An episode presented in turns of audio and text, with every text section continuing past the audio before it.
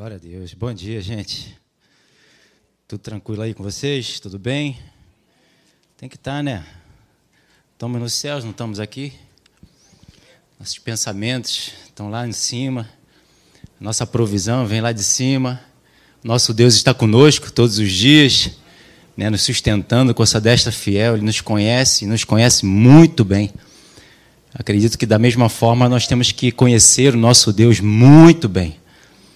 É isso que está trazendo a Deus um temor no meu coração muito grande nessa manhã em relação a esse relacionamento com Deus, né? A necessidade de nós buscarmos a Deus para ouvir a Sua voz, termos a Sua presença, né? Eu já tenho um tempinho aí de caminhada com o Senhor, conhecendo há 20 anos, né? E na verdade desde os meus 14 anos eu tenho uma caminhada com o Senhor que eu mesmo não sabia. porque quando eu tinha 14 anos, um casal orou por mim, e numa pregação do pastor Hélio, o Espírito Santo me lembrou que eu era dele desde aquela época. E quando eu me converti, com consciência, eu tinha 27 anos. Hoje eu tenho 49. Então já tem uma jornada aí que eu estou com o Senhor e cada vez mais, e, né, e essa consciência veio ao meu coração nesse retiro que nós tivemos dos pastores ontem, hoje, e isso está muito alto no meu coração aqui, da necessidade de nós estarmos aos pés do Senhor, como Maria escolheu a melhor parte, de estar sentada aos pés de Jesus. E Jesus falou: Isso não lhe será tirado. Porque o próprio Senhor sabe e conhece da necessidade que nós temos de estar sentado aos pés deles para, para estar ouvindo a sua voz. E isso não é uma religiosidade, não pode ser, porque você sabe que lá na frente, quando Lázaro morre, Marta e Maria choram na presença de Jesus, porque Lázaro morreu. E Jesus ali também chora, não porque um amigo de Jesus, de Deus, morreu, porque ele sabia que iria ressuscitá-lo. A palavra mostra que Jesus sabia que ele estava ali para ressuscitar é, é, Lázaro. Mas Jesus chorou porque as pessoas não estavam prontas para passar pelos, pelas tempestades, pelas provações, pelas situações que nós estamos aí para passar e todos nós passamos, você sabe disso, eu sei disso, tenho essa consciência, mas nós não nos preparamos a ponto de nós estarmos firmes sem vacilar por causa de um sentimento, por causa de uma situação, uma provação ou uma tentação que a gente está passando. E essa consciência está muito grande aqui no meu coração de nós nos capacitarmos, buscarmos ao Senhor a esse ponto, porque o mundo não está brincando. O diabo ele não vem para brincar, ele vem para roubar, matar e destruir. Então nós não podemos ficar brincando de ser cristão, de ser evangélico, de vir à igreja, de assistir um pastor pregar, falar e ver que é maravilhoso você ouvir a voz de Deus. O Senhor estava me lembrando aqui mais uma vez que muitos de nós estamos fazendo como Saul fazia. Chamava Davi para cantar um louvor, porque ele estava ali sendo atormentado por um espírito e ali ele ficava tranquilo porque ouvia algo de, da parte de Deus, mas ele não se converteu. Ele não se rendeu ao Deus a qual ele disse que servia e estava ali como um rei representando a presença de Deus. Toda a vida dele, o chamado dele, ele viveu um chamado fora do propósito do plano de Deus. Imagina isso. Nós vivemos toda uma vida uma grande parte da nossa vida achando que estamos servindo a Deus, achando que estamos cumprindo um plano e um propósito de Deus, achando que estamos na presença de Deus, e quando nós chegarmos na presença do Senhor para sermos julgados, o Senhor poder falar que nós estamos do lado esquerdo.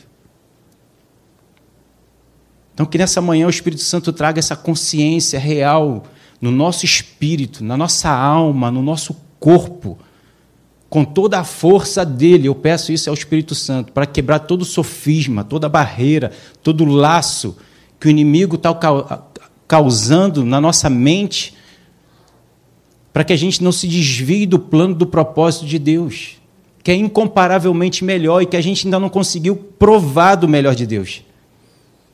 Porque nós não estamos lançando das, mão das nossas próprias vidas em detrimento à vida que Deus tem traçado e planejado para mim e para você que é estarmos aos pés do Senhor. Algumas vezes buscamos a palavra, mas não buscamos o espírito da palavra.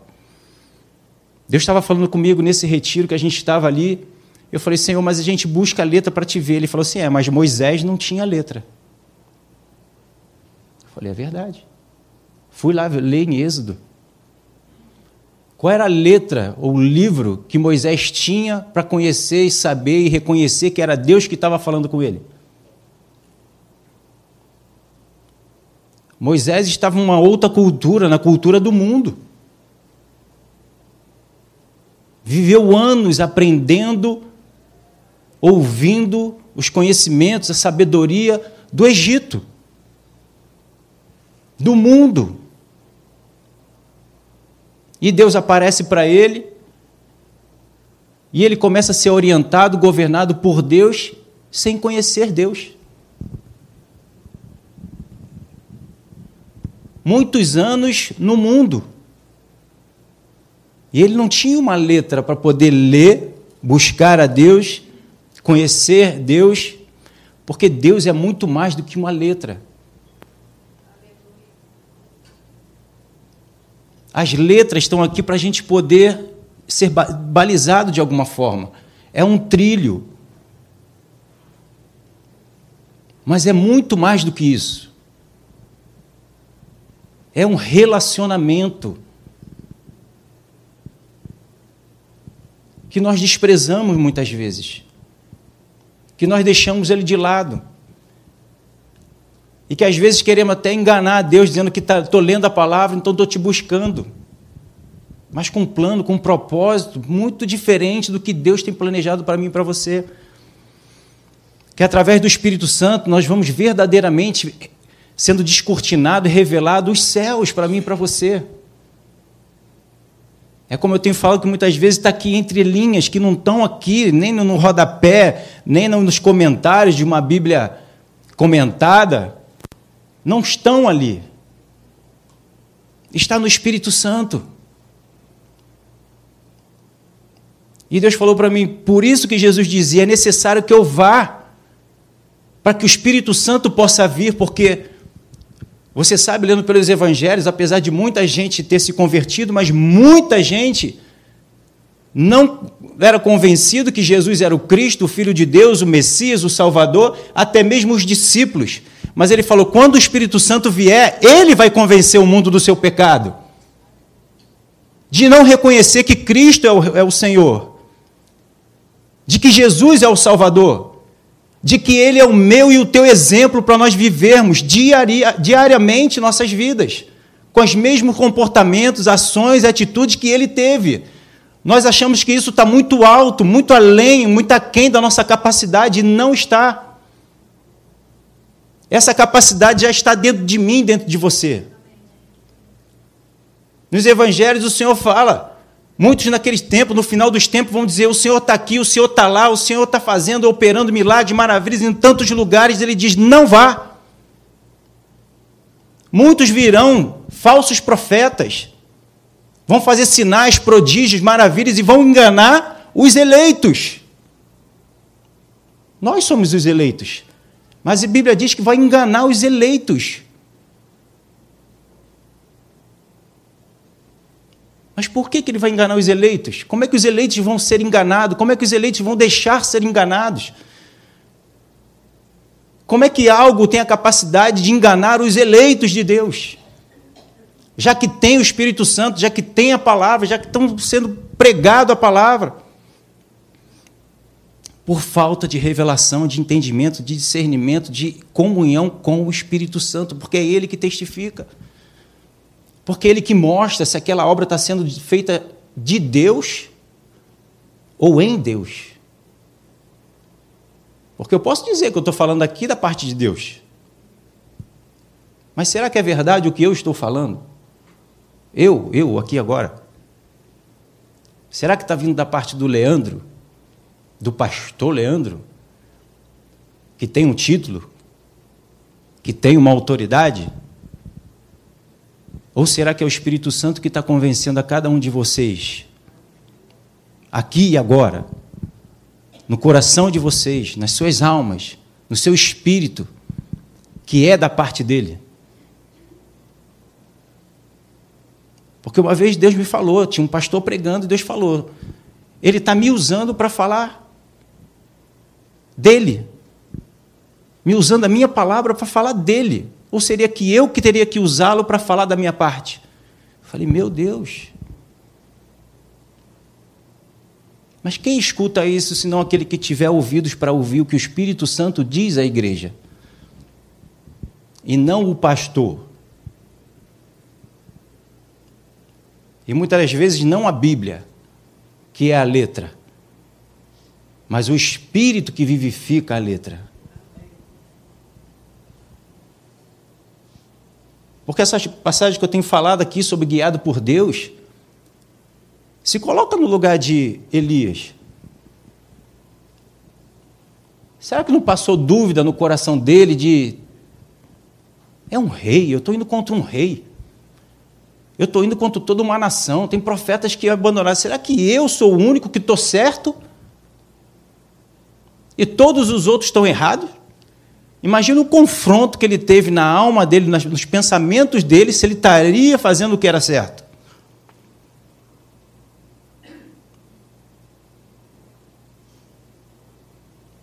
Quando eu venho aqui todo domingo de manhã e trago a mesma mensagem, às vezes me bate essa dúvida também: Senhor, é a mesma palavra de novo? Eu tenho tanto conteúdo que o Senhor colocou dentro de mim, eu quero transmitir para ser coisa nova, trazer mais um lado do teu evangelho, mas Deus fala, é a mesma palavra. E então me submeto, e ele me explica o porquê, o entendimento. É maravilhoso que junto com a direção vem o discernimento para que você seja convencido de que é aquilo que Deus quer que você fale. Por causa de quem? Do Espírito Santo.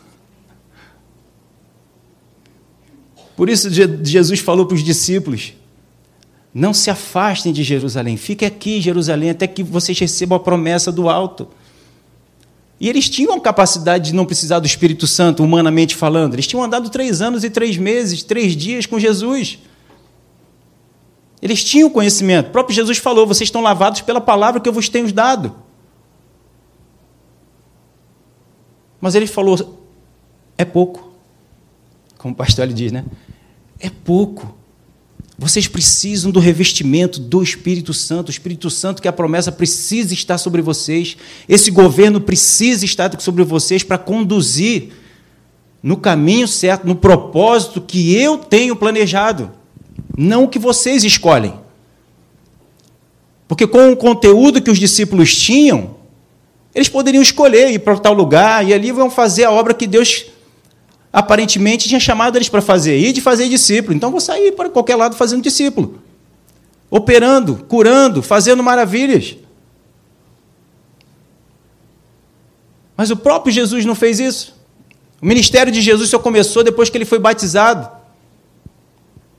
Primeiro nas águas, justamente mostrando que ele não ia tomar nenhuma atitude dele mesmo, que o homem natural dele tinha morrido que é justamente o que simboliza hoje para mim e para você. Eu vou me batizar, olha o batismo aí, para mostrar que não sou eu mais que quero viver, não sou eu mais que quero governar minha vida, não sou eu mais que quero tomar decisões. O homem natural, eu quero e preciso, eu e você, sepultarmos ele. Precisamos matar esse ser humano. o homem natural, por isso Paulo dizia: não sou eu mais que vivo em mim, mas Cristo vive em mim. Então eu preciso sepultar essa velha criatura. Mas isso precisa ser real. Não apenas religioso, um ato religioso, como a Bíblia diz, é um ato religioso esse. De nós sepultarmos ali naquele no simbolismo, né, das águas. Só que a gente muitas vezes traz de volta essa criatura. Mas Paulo fala em Efésios que nós temos que despir da velha criatura. Isso precisa ser real, literal na minha e na sua vida. Precisa ser uma decisão firme. Assim como Daniel, Mesaque, Sadraque e Abidinego decidiram firmemente no seu coração. Se eu não decidir firmemente no meu e no teu coração, nós não vamos conseguir viver a nova criatura. Não vamos conseguir enxergar o reino de Deus, não vamos conseguir enxergar os propósitos de Deus, não vamos conseguir ouvir o Espírito Santo. Vamos achar que já somos nova criatura e vamos sair tomando decisões e que é da parte de Deus. E não é assim. A Bíblia fala lá em, Tiago que nós temos que nos submeter a Deus. Se submetendo a Deus, eu estou resistindo ao diabo. Aí o diabo vai fugir de mim, porque eu estou me submetendo a Deus. Eu não estou indo em nome de Deus afrontar o diabo e dizer: diabo, sai daqui que eu estou no nome do Senhor. Porque será que é esse posicionamento que Deus quer de mim? Em alguns momentos podem ser, mas você sempre, e eu e você, vamos ser balizados pelo Espírito Santo para fazer algo. Pode ser que uma delas seja repreender no nome de Jesus. Pode ser que em outra ele diga, deixa esse pecado e o diabo vai embora automaticamente, porque você deixou o pecado. Enfim, mas tudo, tudo isso balizado pelo Espírito Santo. Foi o que ele, Elias que estava na presença de Deus, e ele falou assim: Eu fui o único que permaneci na presença de Deus, porque todos os outros bateram em retirada. Foi isso que Elias fez. Se submeteu a Deus, à vontade de Deus. Mas primeiro, para ele se submeter a Deus, ele teve que morrer. Ele teve que anular a vida dele. E é fantástico, porque antes do 1 Reis 17, não se ouvia falar de, Eli, de Eli, Elias, estou sempre Eliseu querendo vir. Calma, Eliseu. Segura. Não se ouviu falar de Elias. É como se Elias estivesse morto. Quando Elias vive? Quando ele começa a ter atitudes que Deus chamou para ter. Quando a si mesmo se humilhar, o Senhor vai exaltar. Aquele que a si mesmo se exaltar vai ser humilhado, mas aquele que a si mesmo se humilhar, o Senhor vai exaltá-lo. Então, quando a gente morre, quando a gente decide, isso tem que ser uma decisão minha e sua, e isso só vem através do relacionamento com o Espírito Santo, porque o Espírito Santo vai estar sempre dizendo: essa área aí não está legal. Essa área aqui você está querendo manter viva, você está querendo controlar, você está querendo tomar decisões. A afronta está te levando a tomar decisões naturais, humanas. Porque toda afronta, Deus vai trazer uma palavra para que a gente possa suportar.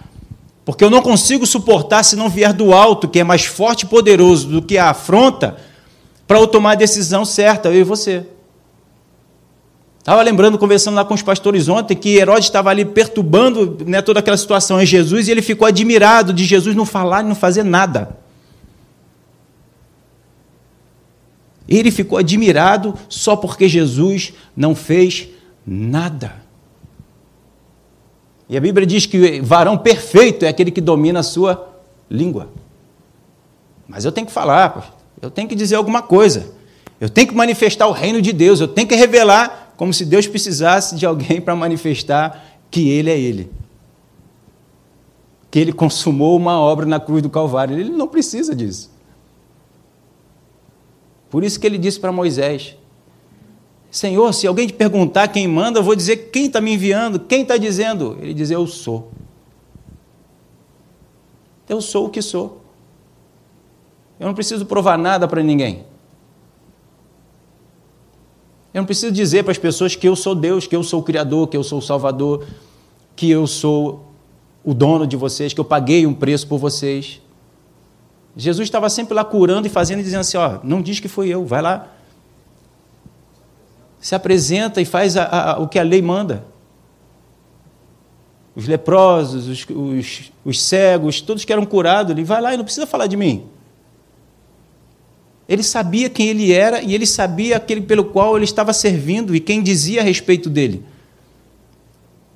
Jesus dizia, dizia assim: estava escrito, está escrito: se eu der o testemunho de mim mesmo, meu testemunho não é válido. Mas é outro quem testemunha de mim, é outro quem testifica de mim. E quando precisava dizer, próprio Deus dizia: Esse é meu filho amado, a ele eu vi. O próprio Jesus disse: Ninguém vem a mim se o Pai não me trouxer. Então ele não ia caçar ninguém, não ia atrás de ninguém, não ia salvar ninguém, as pessoas que vinham até ele. e muitos iam embora porque não conseguia ouvir o que Deus tinha para ouvir.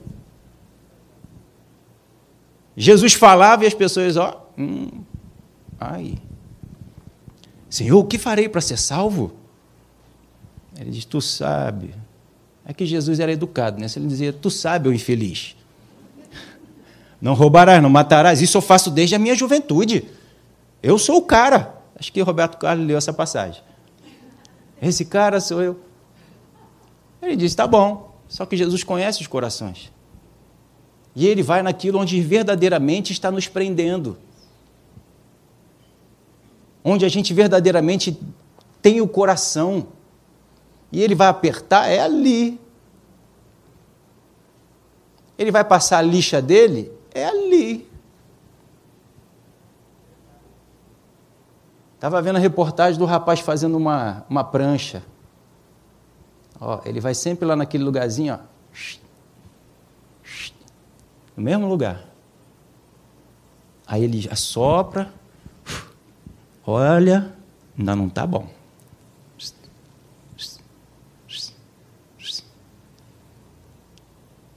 Só que a gente grita. Já viu onde está machucado, esfolado? Quando toca ali, onde está machucado? Aí às vezes quer dizer assim, oh, aqui já, tá, já não aguento mais. Dá uma lixada aqui do outro lado. Ele diz, não, eu preciso lixar é ali. Eu prefiro aperfeiçoar é ali. Eu preciso moldar é ali. É ali que preciso, lá de cá não. Ou por enquanto não. Ele sabe como fazer, ele é o olheiro, nós somos o barro. É ele que sabe onde trabalhar, afiar. E a gente vê isso muito na igreja ainda. As pessoas tentando ainda achar que está enganando o pastor, a igreja, ou a si mesmo. Porque enganar o Senhor não está. O Senhor sonda os nossos corações e conhece muito bem. João falou: Vocês vêm a mim para ser batizado nas águas? Beleza, a mim vocês podem enganar, mas vai vir aquele que vai batizar vocês com o Espírito Santo e com fogo. Ele vai fazer a gente passar por situações que vai provar para nós mesmos e não para ele que está vendo como você está mentindo. E é, isso, tudo isso é por amor, porque Deus disciplina aquele que ama. Mas eu estou no tempo da graça, mas a graça se manifestou disciplinadora. A graça não é oportunidade para errar, continuar errando, isso tudo é engano para nós mesmos. Estamos enganando a nós mesmos, não estamos enganando ao Senhor. E isso é prejudicial para mim e para você. Nós temos é que confrontar os nossos erros. Não é confrontar as pessoas, confrontar o diabo. Gente, gente isso é para o nosso benefício. Não desista do que você precisa confrontar, porque quando você confrontar e passar, acabou, você vai para outra. Só que a gente fica naquele mesmo lugar, martelando aquele mesmo lugar e a gente não cresce. Estamos parados anos e após anos em um local onde a gente não cresce, não tem o melhor de Deus, não consegue enxergar o Deus maior que nós temos. 40 anos no deserto, onde seria rápido, mas as pessoas estavam ali com o coração ainda duro murmurando, reclamando, quando na verdade eles tinham a liberdade que precisavam. Quantos de nós não estamos observando a verdadeira liberdade que nós temos e estamos presos numa coisa pequenininha? Pastor Paulo Canuto lá estava lembrando de Atos 12, quando é, é, é, que eles estavam presos lá na cadeia, esqueci agora o nome deles. Paulo e Silas foram libertos. As cadeias se abriram. Mas aquilo foi consequência da verdadeira liberdade que eles já tinham nos seus corações. A gente sempre fica com a maravilha do lado de fora, que é esse que até os ventos e o mar vai cessar, mas isso tudo vem daquilo que já está dentro, já foi feito dentro. Moisés, Moisés, Paulo e, e, e Silas, eles já estavam libertos de toda murmuração, de toda reclamação, de todo sofrimento, de tudo. Porque senão eles não estariam cantando, eles estariam murmurando, reclamando. Paulo, identificando isso em Marcos, ele falou: Marcos não pode me acompanhar, porque Marcos foge da batalha. Essa foi a briga pelo, com, com Barnabé, dizendo que, cara, Marco não pode me acompanhar, porque o que eu estou para passar, ele não tem capacidade de passar junto comigo. Ele vai ser pedra de tropeço, ele vai ser peso para mim. E, ele, e Silas, então, foi chamado. E o que, que Silas fez? Junto com Paulo, louvando e adorando, exaltando, engrandecendo ao Deus, não importando, já tinham morrido para eles mesmos. Porque senão eles estariam gritando, a carne estaria gritando, murmurando: Senhor, não te importa que pereçamos, nós estamos aqui morrendo, nós estamos aqui presos. Cadeia, eu sou teu filho. Sou filho de Deus, não é o Salvador? Como é que eu estou preso aqui? Aí a gente vai lembrando de outras passagens, né? João mandando os discípulos ir lá perguntar para Jesus. É a mesma coisa que eu tenho falado sempre, mesma coisa. Pergunta lá para Jesus se ele é quem havia de vir ou se devemos esperar outro. Ele estava passando por uma situação.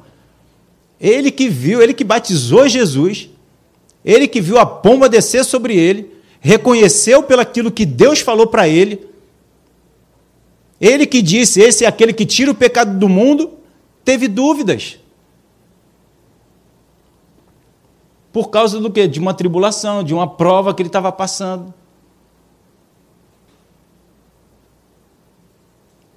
Vê a importância que nós precisamos ter diária, 24 horas por dia, da consciência do Espírito Santo, do reino de Deus em alta. Porque senão a gente deixa todas essas palavras que estão sendo ditas aqui, quando é de fechar da porta, da porta para dentro e da porta para fora, a gente continua vivendo. As nossas próprias escolhas, as nossas próprias vidas, as nossas próprias decisões, os nossos próprios objetivos. E assim como o pastor Marcelo da outra vez ligou, é, pregou, né, até me usando ali, Senhor, vira para cá, vira para lá. Até diz que Deus está no controle, mas quer conduzir o Senhor a pessoa continua viva. O homem natural continua em alta. Não podemos, nós temos que entregar verdadeiramente nossas vidas para o Senhor, confiar nele e o mais, ele fará. Mas é difícil a gente entregar a vida verdadeiramente para o Senhor e deixar ele conduzir.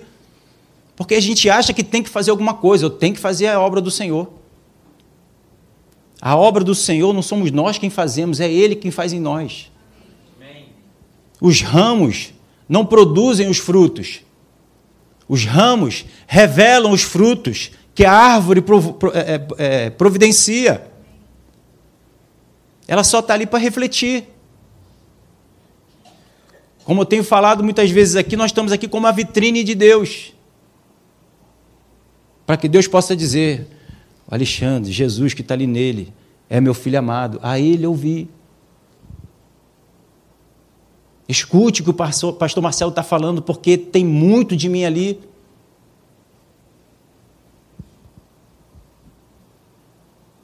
Senão a gente não consegue permanecer na presença de Deus. As coisas de fora nos influenciam, a gente cede. Estava conversando com outro pastor, as pessoas chegam na igreja e muitos acabam se submetendo àquela pessoa que está chegando da igreja. Em vez de ajudar aquela pessoa a ser influenciada pela igreja, a igreja se influencia pelo aquele que está chegando. Não pode. Nós é que temos que influenciar para que o outro que está chegando se converta e veja, é assim que eu tenho que viver. Mas isso é um posicionamento firme que nós temos que ter. Se a gente titubear, a gente deve estar andando para trás e não para frente. Nós estamos no nosso trabalho, na faculdade, onde quer que nós estejamos, para influenciar eles, não deixar ser influenciado. É um posicionamento firme, forte, meu e teu. Aí as coisas vão crescendo, aí você vai recebendo mais de Deus. Porque Deus sabe o que a gente precisa para ter um posicionamento mais forte do que aquele que a gente teve. Porque as situações vão se levantar cada vez mais. E muitos nessa jornada desistem, vão ficando pelo caminho. Grandes homens de Deus vão ficando pelo caminho. Porque não permitem Deus trabalhar nele. Não é que a pressão é maior, é porque a pessoa não permite Deus trabalhar, porque tudo que Deus faz é bom, perfeito, agradável e é vitorioso. Foi o que Deus me deu outro dia. Deus não, não, não derrota inimigos. Porque Deus não tem inimigos. Deus ama a todos. Deus não faz acepção de pessoa, ele veio para morrer por todos. A vontade de Deus é que todos sejam salvos. Bin Laden, tantos esses, Deus quer que eles sejam salvos. Mas por que, que eles são derrotados? Porque são eles que se colocam contra a obra de Deus. E quando nós, Deus nos chama para vencer, Ele nos faz vencedor em tudo que a gente, aquilo que a gente faz nele. Quem se opõe é que se derrota. Porque não tem como vencer a Deus. O mundo está derrotado porque estão se levantando contra uma obra de Deus. Não está se levantando contra mim, contra você, contra a igreja, estão se levantando contra Deus. Então eles são derrotados. Não importa quem seja, até mesmo o povo de Deus. Até mesmo um rei que está ali como um posicionamento de um homem de Deus é derrotado é frustrado na sua jornada, na sua caminhada, nas suas decisões. Por quê? Está se levantando contra uma palavra de Deus que veio para vencer.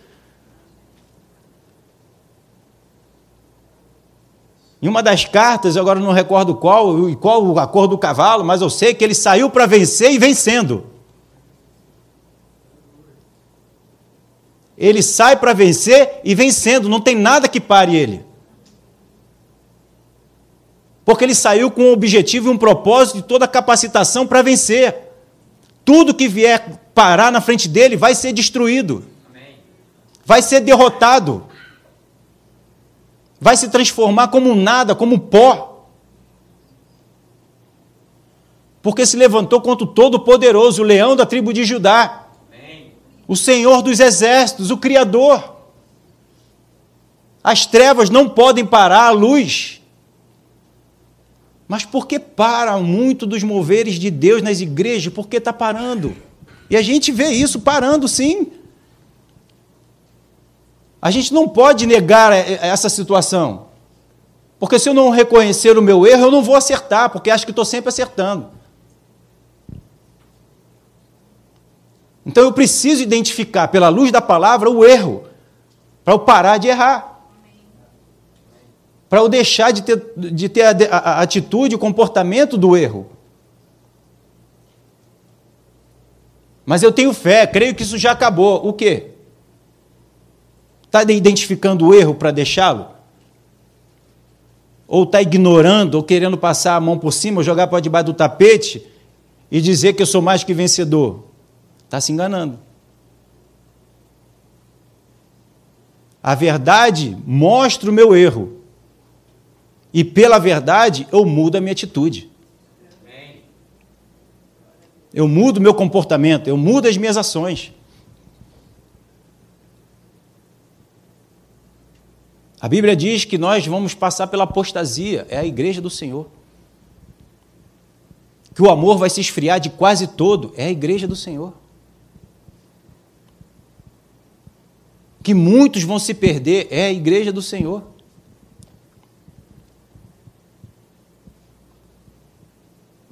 O que deveria estar crescendo é a vitória, a igreja bombando de vidas só louvando, adorando, exaltando, alegre, feliz e contente, está sendo abafado. E é a igreja do Senhor. Deus não perde, ele já venceu. Amém. Então não é Deus que está perdendo. São aqueles que estão dizendo que estão indo em nome do Senhor. Você vê a semente que foi acabou de falar aqui? Josué. Ele mostrou, eu fui com Moisés. Venceu todas porque ele me obedeceu em tudo. E da mesma forma como fui com ele, você com você. Mas faz como ele fez e medita na minha palavra dia e noite. Para você ter todo o cuidado de me obedecer naquilo que eu estou te instruindo. E se você fizer assim, hum, tem nada que te segure. Mas entende o nosso posicionamento, o que eu e você precisamos fazer? Não torne a graça como uma desculpa para você continuar vivendo a velha criatura. Não existe prazer nenhum que a velha criatura possa te dar que não seja infinitamente melhor do que a nova criatura te dá. Amém. É que você, mais uma vez eu falo, você ainda não provou. Porque o paladar não retrocede. Minha esposa está lendo esse livro aí. Não é um livro cristão, mas o, o nome, o paladar não retrocede. Quando você prova das coisas celestiais, espirituais, você não vai querer das coisas do mundo. Não se compara. Não se compara. E aí você tem força, capacidade para conduzir outros para viverem da mesma forma. Que da forma como você foi consolado, você vai consolar. Você vai impulsionar. Pode estar conduzindo milhares e milhões, como Moisés, como esses grandes homens de Deus, como Jesus, e não retroceder. Ah, mas eu não sento na roda dos escarnecedores, Salmo 1. Mas da mesma forma, os religiosos falaram: Ué, o rei de vocês, o senhor de vocês, come com pecadores?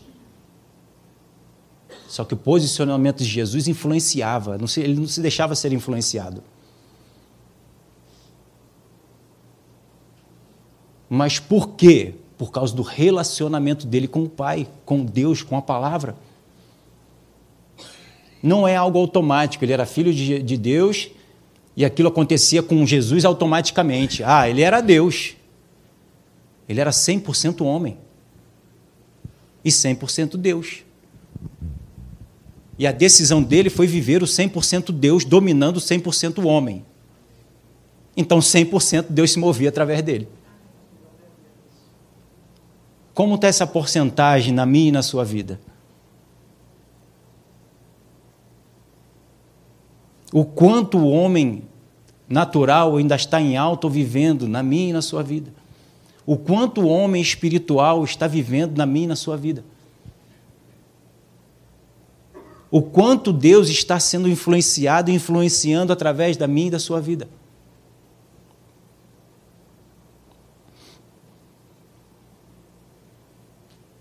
Nós temos que parar para pensar nisso. Nós temos que perguntar ao Espírito Santo. Senhor, como é que eu estou na tua presença? E ele vai te falar segundo o modelo de Jesus. Não é segundo o que você era e o que você está hoje. Porque em Efésios diz que é para ele, por ele e através dele. Os militares aqui sabem disso. Quando passa lá o comandante, estou todo arrumadinho, todo bonitinho, cinto brilhando, sapato coturno brilhando. Mas se o comandante passar e achar que não está bom, volta. Vai ficar de pernoite aí. Passa a noite, dia todo, noite, limpando, para ver se fica do meu jeito, que amanhã eu vou voltar para passar revista de novo. Se não tiver no tom dele, ainda tem que ser trabalhado. Mas junto com a, com a, com a, com a palavra, com a direção, vem a capacidade e a capacitação. Vem a condição que eu e você precisamos para nos permanecer firme. A fé.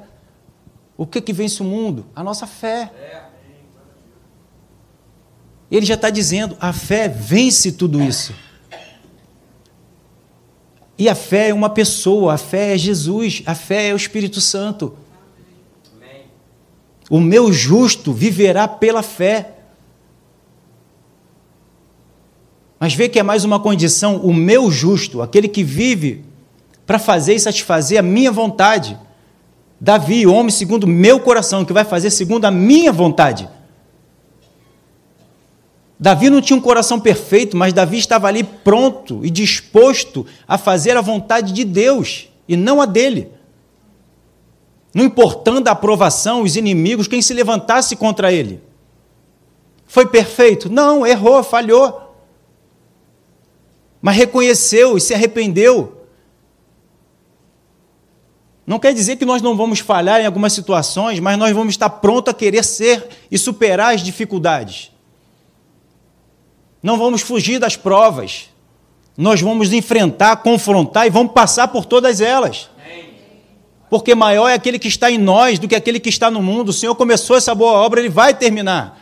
Ele coloca nos nossos corações o querer e o realizar.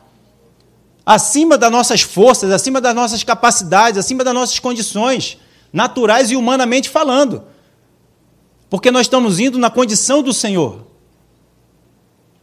Ninguém vai para uma batalha, para a guerra, segundo as suas próprias capacidades, mas vai na, na, na provisão e na condição daquele que o enviou. Então, para eu vencer tudo, eu tenho que me, despojar de tudo. Paulo fala isso, deixando para trás tudo que passou. E olha que ele era um grande homem de, de Deus, né? religioso, de sabedoria, de palavra, de entendimento. Ele era fariseu. Fariseu era o que mais conhecia. Não era fariseu, até um fariseu, né, como a gente fala aqui, mas fariseu, ele era o mais letrado. Ele era quem conhecia mais a letra, as leis. Ele estava sendo treinado aos pés de Gamaliel, que era o top do religioso. E ele falou: nada disso me fez reconhecer a Deus, pelo contrário, me fez perseguir o Senhor. Eu não quero isso. Jogou tudo isso de lado e ele diz: Não aprendi de homem nenhum, aprendi direto com Jesus e com o Espírito Santo. E ele ainda diz que ele andou com homens que eram do Senhor, ele diz assim: Nada eles me acrescentaram.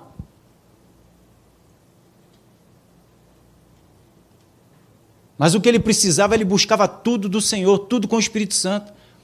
Por isso que ele disse aos Coríntios: eu falo em, em línguas mais do que todos vocês juntos.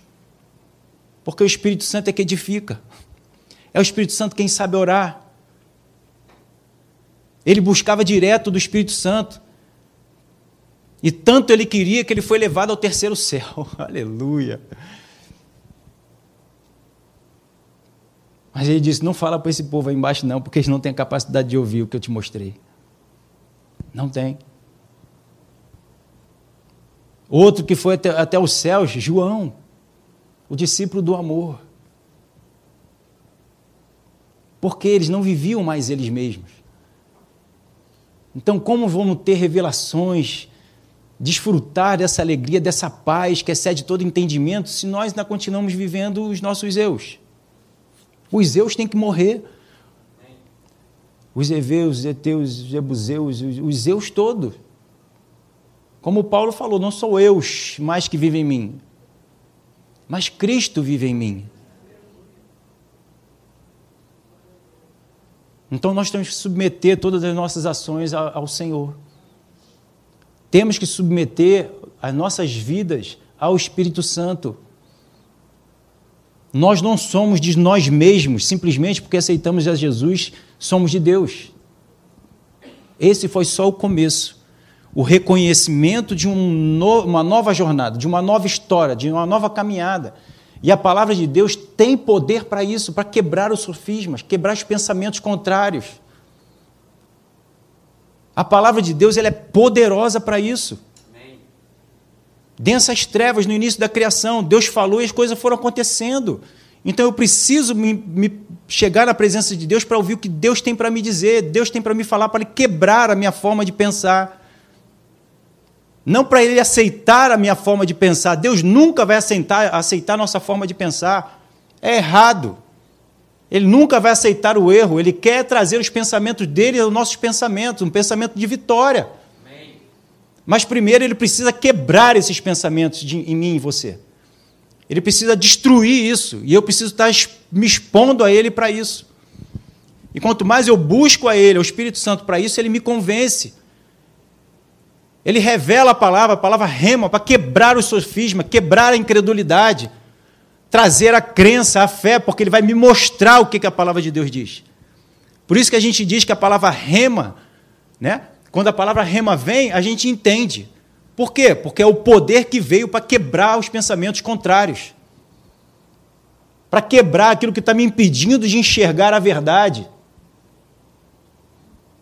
Eu trouxe um vídeo só para dar um exemplo disso, que a gente muitas vezes olha a dificuldade e a gente diz, não dá.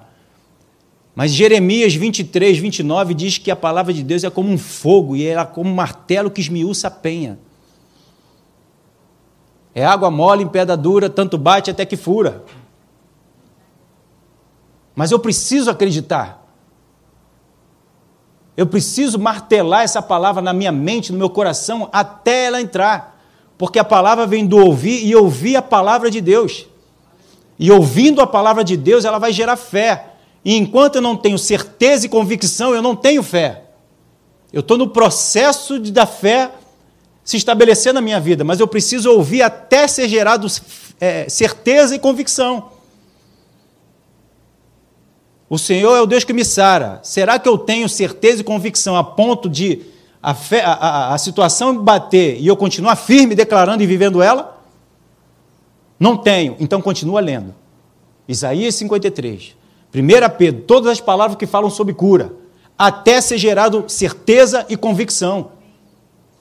No teu trabalho, na tua família, no teu casamento, nos teus filhos, nos meus também, até ser gerado certeza e convicção. A minha família é uma bênção. O meu casamento é uma bênção. O que Deus uniu não separa o homem. O homem não tem a capacidade de separar o que Deus uniu. Mas tudo isso vem do Espírito, vem no Espírito, o Espírito Santo falando. E aí você se posiciona e você declara o que a palavra de Deus diz na sua casa, na sua família, no seu trabalho, no seu ministério, seja lá onde for. E aí o inferno não tem como segurar. Coloca o vídeo aí rapidinho. Só para exemplificar a capacidade, o poder da palavra de Deus. Mas existe um esforço da parte dos homens. A filmagem não está tão boa assim, mas você vai vê-la. Já está até meio rachado.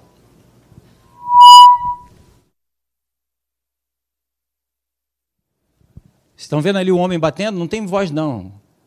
Mas está vendo o homem batendo ali a rocha? Ele está batendo lá embaixo. Ele vai cansar e vai entrar outro.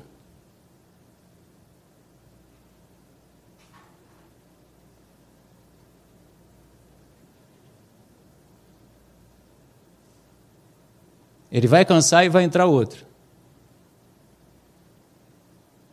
Mas essa é a palavra de Deus. Ela vai batendo, vai batendo, vai batendo. E isso é uma obra nossa, somos nós quem fazemos isso.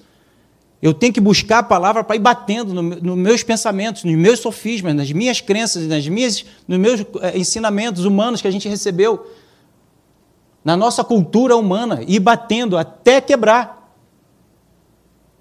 Eles não param. Por quê? Porque eles têm certeza e já têm experiência que batendo nela, ela vai quebrar e vai abrir.